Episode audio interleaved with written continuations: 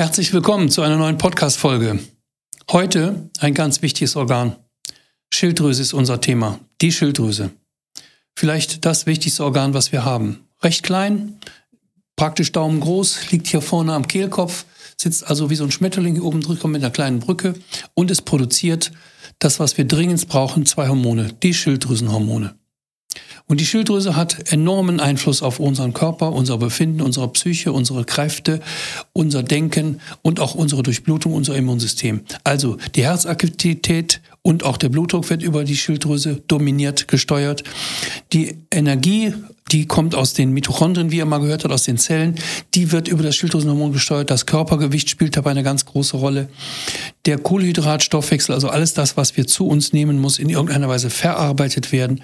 Die Schilddrüse mit ihrem Hormon sorgt dafür, denn die Rezeptoren, also die Schlösser sozusagen, die den Schlüssel, das Hormon aufnehmen, die müssen eben halt überall verteilt sein im ganzen Körper, weil überall Funktionen, die über das Schilddrüsenhormon gesteuert werden, eben halt durchgeführt werden müssen. Die Gehirnaktivität zum Beispiel, da denken viele nicht dran. Auch wenn Jungs in der Schule oder Mädchen in der Schule nicht richtig mitkommen, sich nicht konzentrieren können, müde sind, erschöpft, das spielt eine Rolle. Die Muskelkraft, letztendlich auch Sportler, wissen das ganz genau. Wer Bodybuilding macht zum Beispiel, weiß, dass er ohne Schilddrüsenhormon keine besondere Muskelkraft hat. Die Darmtätigkeit, das ist ganz wichtig und die Verdauung. Also alles das, was wir aufnehmen, die ganze Nahrung muss irgendwie verarbeitet werden, verstoffwechselt werden sozusagen über die verschiedenen Säfte, über die verschiedenen Enzyme.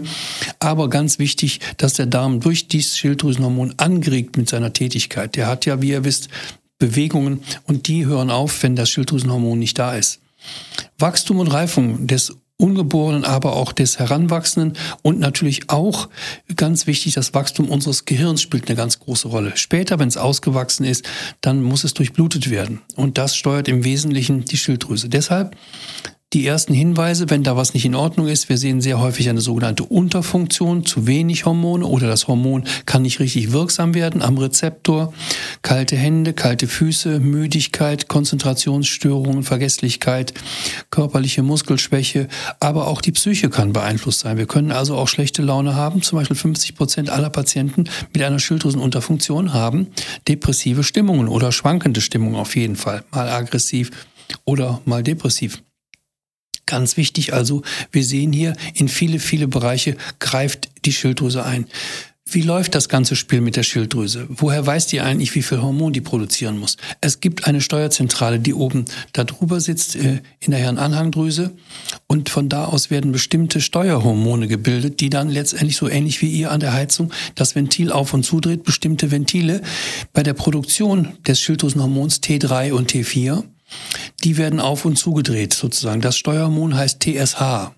Und wenn wir heute eine Untersuchung machen beim Hausarzt oder vielleicht sogar beim Endokrinologen, das ist der, der sich mit den Hormonen am besten auskennt, dann wird oft dieser Wert, der sogenannte TSH-Wert im Blut bestimmt. Aber Vorsicht, der kann nicht immer jeden Hinweis geben, ob die Schilddrüse in Ordnung ist, ob wir eine Unter- oder eine Überfunktion haben.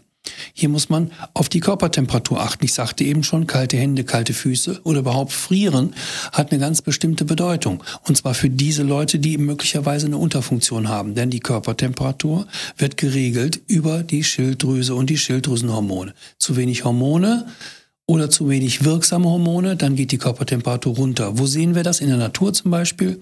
Im Winterschlaf des Bären.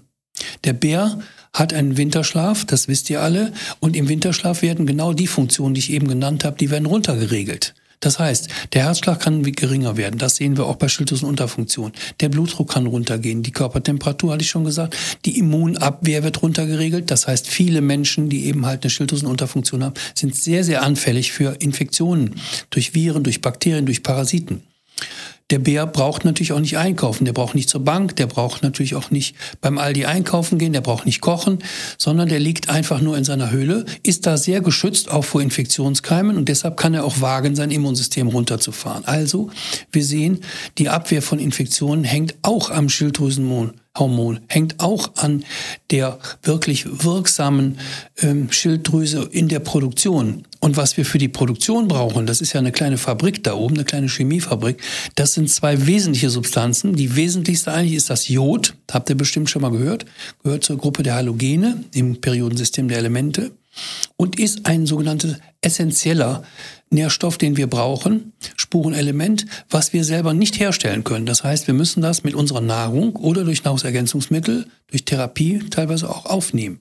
Und wir sind einfach mal hier in Europa, in Deutschland in einem Jodmangelgebiet. Das heißt, wir haben zu wenig Jod. Es sei denn, ich wohne an der Küste und ich gehe häufig am Strand spazieren oder ich esse exorbitant viel Seefisch. Denn im Seefisch im Seewasser ist viel Jod und der Seefisch enthält eben Seewasser und auch die Mineralien aus dem Seewasser. Und da sehen wir eben halt, dass im Seewasser das Jod drin ist und wer an der Küste lang läuft, wenn die Wellen sich brechen und der, die Gischt sozusagen durch die Luft geht, dann ist die Luft jodreich angereichert mit diesem auch beim Einatmen in den Körper aufgenommenen Jod. Und die Schilddrüse braucht das Jod, um die Schilddrüsenhormone zu produzieren. Wir haben T3 und T4. Im T4, in dem einen Hormon, sind vier Moleküle Jod und im T3 sind nur drei äh, Moleküle Jod drin. Und wenn wir eben nicht genügend Bausteine haben für dieses Schilddrüsenhormon, für die beiden, dann haben wir auch einen Mangel, nicht nur einen Jodmangel, sondern die Folge davon auch einen Schilddrüsenhormonmangel. Und dann rauschen wir relativ schnell in die Schilddrüsenunterfunktion. Und das Erstaunliche ist, es gibt sehr, sehr viele Menschen, die das haben. Und ich sage nochmal, wer eine Schilddrüsenunterfunktion hat, hat große Chancen, auch depressiv zu sein. Wir sehen zum Beispiel, die Hälfte der Menschen in der Psychiatrie haben Schilddrüsenunterfunktion und die Hälfte der Menschen mit Schilddrüsenunterfunktion haben Depressionen oder depressionsartige Empfindungen sozusagen. Also Stimmungsschwankungen, hatte ich eben schon gesagt. Hier müssen wir also darauf achten. Und nochmal, was ich unbedingt hier als wichtigste Botschaft loswerden will. Der TSH-Wert ist ein wunderschöner Wert. Wir sind froh, dass wir ihn heute haben. Die Labore können ihn machen. Wir können das Blut abnehmen, den untersuchen lassen, den Wert. Aber die Festlegung damals zu den Grenzwerten, also was ist zu wenig und was ist zu viel, da hat man die Obergrenze etwas verpatzt. Denn die neuesten wissenschaftlichen Erkenntnisse zeigen heute, dass der Wert nicht vier ist oder sein soll, wenn man eine Schilddrüsenunterfunktion hat, sondern der darf eigentlich schon nicht 2,5 erreichen. Das ist schon zu hoch. Das heißt, alles, was heute zwischen 2,5 und 4 liegt, ist schon eine klassische, latente, also dauerhaft bestehende Schilddrüsenunterfunktion mit all den Dingen, die ich besprochen habe. Dann ist nämlich nicht nur die Unterfunktion der Schilddrüse garantiert, mithilfe dieses Wertes, sondern wir wissen eben halt auch die Folgen mittlerweile. Also Unterkühlung, schlechter Verdauung. Der Darm ist auch oft anfällig. Wir haben oft Luft im Bauch. Wir können Schmerzen haben, vor allem in den Muskeln, zum Beispiel auch Kopfschmerzen, Migräne sind dann häufiger. Und die Infektanfälligkeit, will ich betonen, die spielt eine ganz große Rolle. Das heißt, die Leute mit einer Schilddrüsenunterfunktion haben sehr oft in der Kindheit und der Jugend schon Entzündungen der Lunge zum Beispiel, also reine richtige Lungenentzündung, die findet man eigentlich nur bei Menschen, die eine Unterfunktion haben der Schilddrüse, weil eben hier das Immunsystem runtergeregelt ist. Die sind also nicht ganz so abwehrstark. Denn im Feuer des Immunsystems verbrennen ja die Keime, die angehustet werden, die man einatmet, egal ob man im Bus fährt, in der S-Bahn, in öffentlichen Verkehrsmitteln oder man fährt mal über Land und geht da spazieren und trifft auf andere Menschen. Also das, was wir jetzt gerade zu Corona eben sehen, der Schutz mit der Maske ist ja nicht bei uns alltäglich, sondern ist ja jetzt speziell nur durch Corona der Fall. Und ansonsten gibt es ja nicht nur Viren, sondern vor allem auch Bakterien, zum Beispiel Mykoplasmen und Chlamydien, die sehr häufig eben angehustet werden oder wenn man miteinander kommuniziert, einfach auch durch den Speichel übertragen werden. Und das ist für denjenigen, der eine Schilddrüsenunterfunktion hat, oft eine Herausforderung. Also die haben viel häufiger Ohrenentzündungen, Halsentzündungen, Lungenentzündungen und viele andere Infektionskrankheiten. Die neigen auch zu einer chronischen Borreliose, die neigen zu chronischen chronischen äh, Lungenerkrankungen und auch chronischen Gelenkerkrankungen zum Beispiel. Also ganz wichtig, dass man das überprüft. Und wenn ihr das selber machen wollt, dann greift mal zum alten Glasthermometer. Für 3,50 Euro kann man sowas kaufen.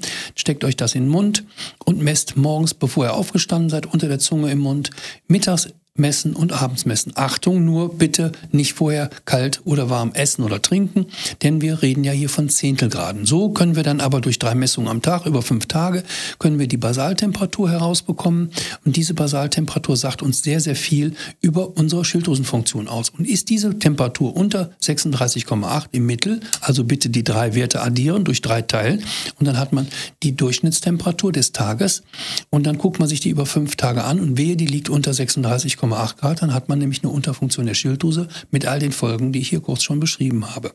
Also, was können wir heute mitnehmen? Ganz wichtig, Die Schilddrüse ist eines der Hauptorgane und wenn die Schilddrüse nicht funktioniert, entweder zu viel produziert oder zu wenig produziert, hat das erhebliche Konsequenzen für uns.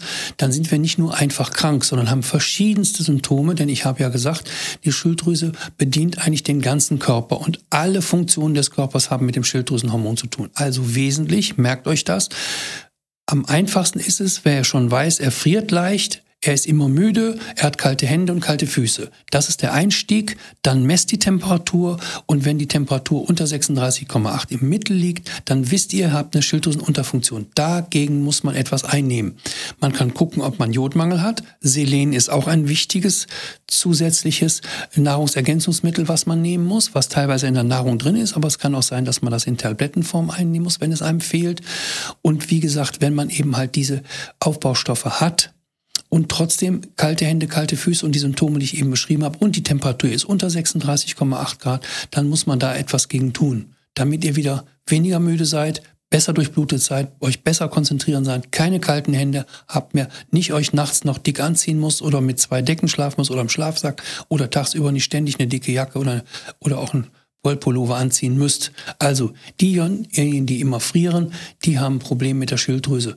Das müsst ihr wissen, das gehört zur Allgemeinbildung, deshalb auch nochmal hier klar diese Fakten.